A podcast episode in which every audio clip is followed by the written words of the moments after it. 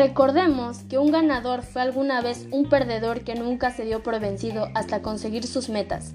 Muy buenas tardes tengan todos ustedes. Mi nombre es Mariana Lora Rangel y el día de hoy hago la presentación del equipo número 3, el cual está conformado por Ana Lisbeth Abreu Martínez, Lupita Alejo Melo, Hugo Emanuel Chávez Villada y su servidora Mariana Lora Rangel.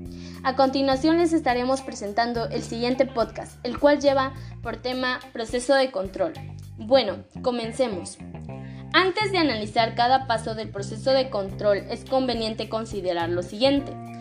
Número 1. La función del administrador no solamente se concreta a la formulación de planes, sino también implementarlos y revisarlos de manera constante para poder detectar a tiempo todas aquellas variaciones que son generadas por los cambios del medio.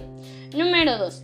Después de la posición de control administrativo, el diseño o esquema puede ser tolerada de 10 minutos. Número 3. Un estándar puede ser definido como la unidad de medida que sirve como modelo, guía o patrón con base en el cual se efectúa el control. Recordemos que cuando usamos el control estamos ante la labor que implica verificar que los resultados estén de acuerdo al plan estándar.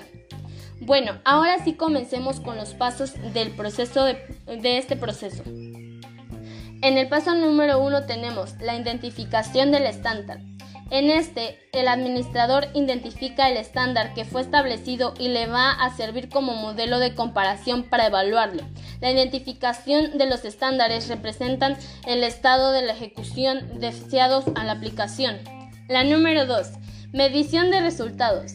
Consiste en medir la ejecución y los resultados mediante la aplicación de unidades de medida que deben definirse de acuerdo con los estándares.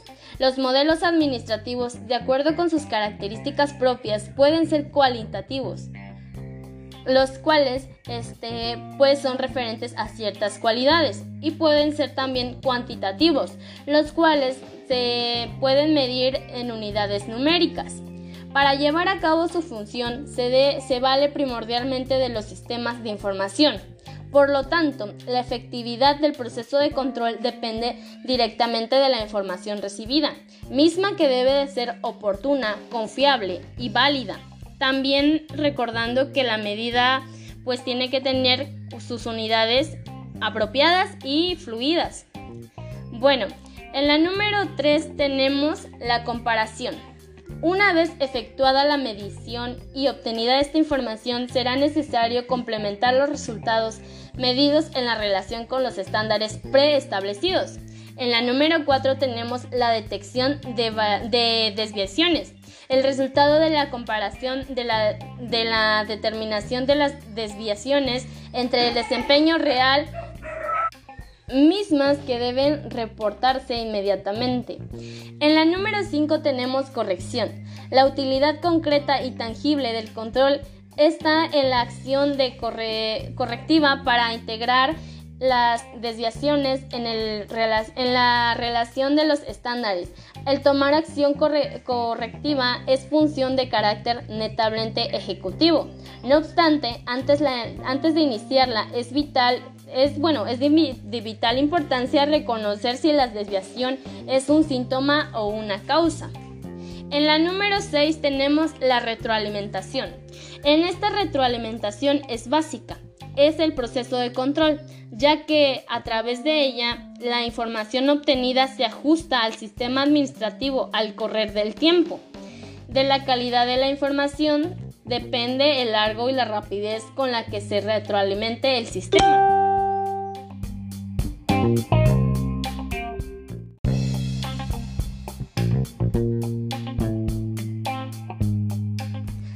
Recordemos que un ganador fue alguna vez un perdedor que nunca se dio por vencido hasta conseguir sus metas.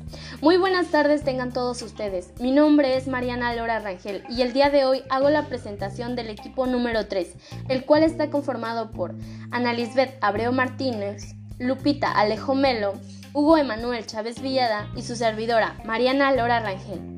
A continuación les estaremos presentando el siguiente podcast, el cual lleva por tema proceso de control. Bueno, comencemos. Antes de analizar cada paso del proceso de control es conveniente considerar lo siguiente. Número 1. La función del administrador no solamente se concreta a la formulación de planes, sino también implementarlos y revisarlos de manera constante para poder detectar a tiempo todas aquellas variaciones que son generadas por los cambios del medio. Número 2. Después de la posición de control administrativo, el diseño o esquema puede ser tolerada de 10 minutos. Número 3. Un estándar puede ser definido como la unidad de medida que sirve como modelo, guía o patrón con base en el cual se efectúa el control. Recordemos que cuando usamos el control estamos ante la labor que implica verificar que los resultados estén de acuerdo al plan estándar. Bueno, ahora sí comencemos con los pasos del proceso de, este proceso. En el paso número uno tenemos la identificación del estándar. En este, el administrador identifica el estándar que fue establecido y le va a servir como modelo de comparación para evaluarlo. La identificación de los estándares representan el estado de la ejecución deseados a la aplicación. La número 2. Medición de resultados. Consiste en medir la ejecución y los resultados mediante la aplicación de unidades de medida que deben definirse de acuerdo con los estándares. Los modelos administrativos, de acuerdo con sus características propias, pueden ser cualitativos, los cuales este, pues son referentes a ciertas cualidades y pueden ser también cuantitativos, los cuales se pueden medir en unidades numéricas. Para llevar a cabo su función se, se vale primordialmente de los sistemas de información. Por lo tanto, la efectividad del proceso de control depende directamente de la información recibida, misma que debe de ser oportuna, confiable y válida.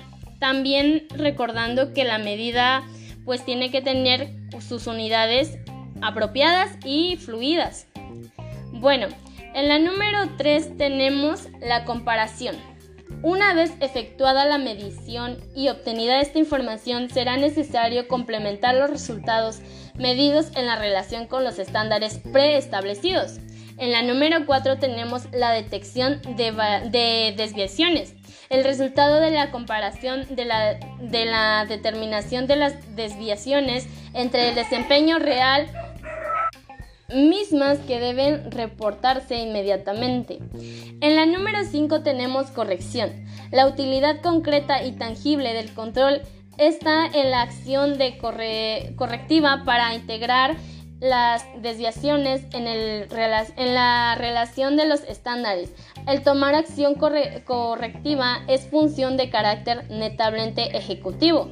No obstante, antes, antes de iniciarla es vital es bueno, es de, vital importancia reconocer si la desviación es un síntoma o una causa. En la número 6 tenemos la retroalimentación. En esta retroalimentación es básica, es el proceso de control, ya que a través de ella la información obtenida se ajusta al sistema administrativo al correr del tiempo. De la calidad de la información depende el largo y la rapidez con la que se retroalimente el sistema. Thank you.